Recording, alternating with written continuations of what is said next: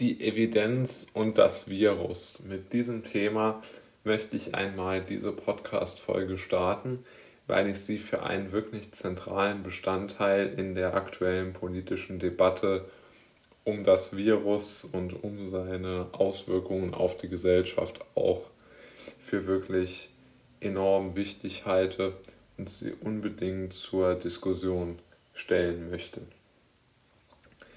Zuallererst einmal müssen wir uns fragen, was bedeutet Evidenz eigentlich?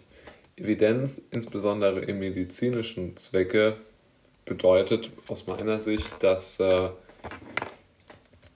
dass man, wenn man eine medizinische Maßnahme ergreift, sei es eine Zahnspange, sei, sei es äh,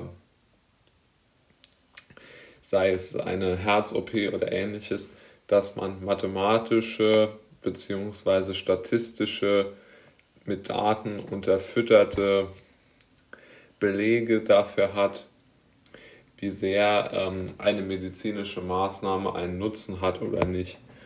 Und das Ganze lässt sich ja auch ähm, lässt sich ja auch auf die aktuelle Zeit anwenden, nämlich indem man fragt, hat die politische Maßnahme X, die ich treffen möchte, einen beweisbaren Einfluss auf das Infektionsgeschehen. Und dort scheiden sich ja immer sehr die Geister. Es gibt ja da die Gruppe der ähm, ja, Lockdown-Hardliner ähm, und äh, ja, und auf der anderen Seite gibt es dann halt eher die Menschen, die sich eher weniger Maßnahmen wünschen. Jeder, kennt ja im Grunde genommen die, die führenden Köpfe beider Richtungen. Und ähm, aus meiner Sicht sind es ja eher Meinungen, ja.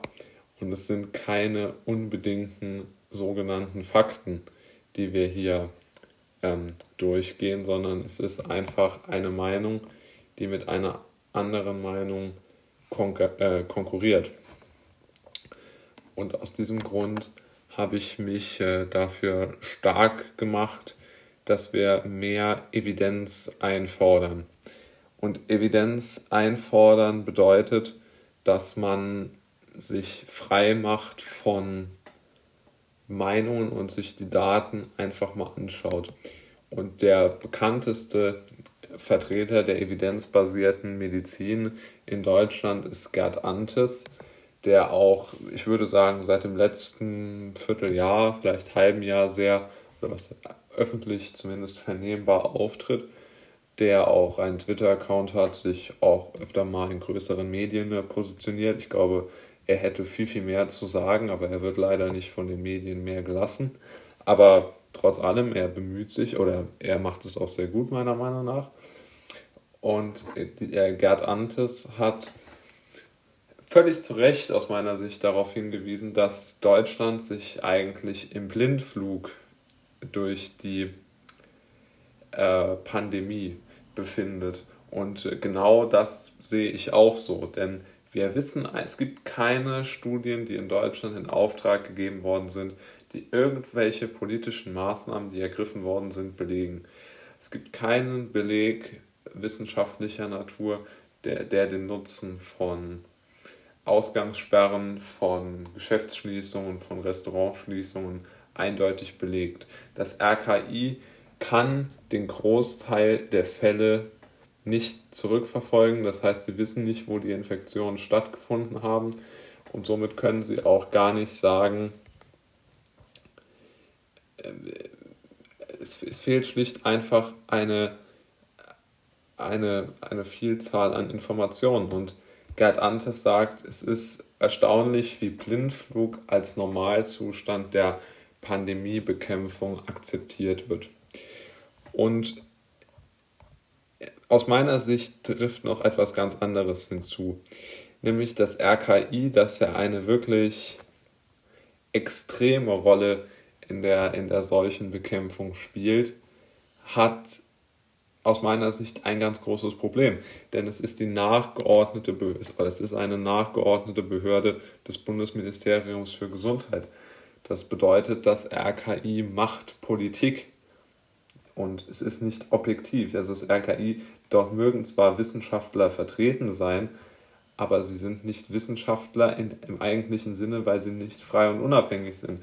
Und wie schon Galilei äh, sehr, sehr richtig gesagt hat, ähm, ja, seine wissenschaftlichen Forschungen würden keinen Anklang äh, finden und er würde zu schlecht bezahlt werden von der äh, Stadt Venedig. Ähm, und so ähnlich sehe ich das auch beim RKI, dass dort nicht gerade der Wert auf, also die Bezahlung der Wissenschaftler ist nicht darauf, ähm, ist nicht damit begründet, äh, dass die Menschen, dass die Bundesregierung, dass Herr Spahn möglichst gute Daten haben möchten, sondern dass möglichst die eigene Politik unterstützt wird.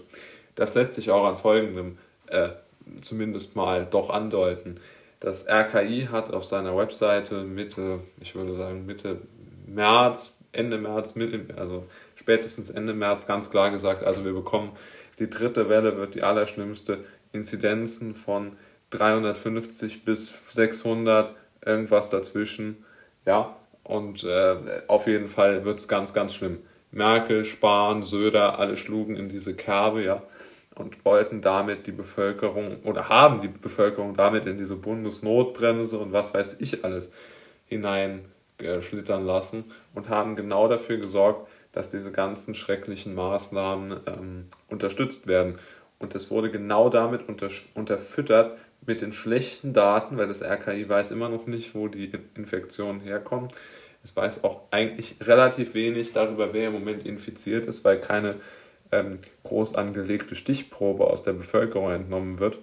Also man hat eigentlich praktisch gar keine Daten und man segelt im Blindflug umher, macht aber dann trotzdem, dass man nichts weiß, äh, Politik mit angeblich hohen Zahlen. Und ich muss sagen, das, das stört mich einfach.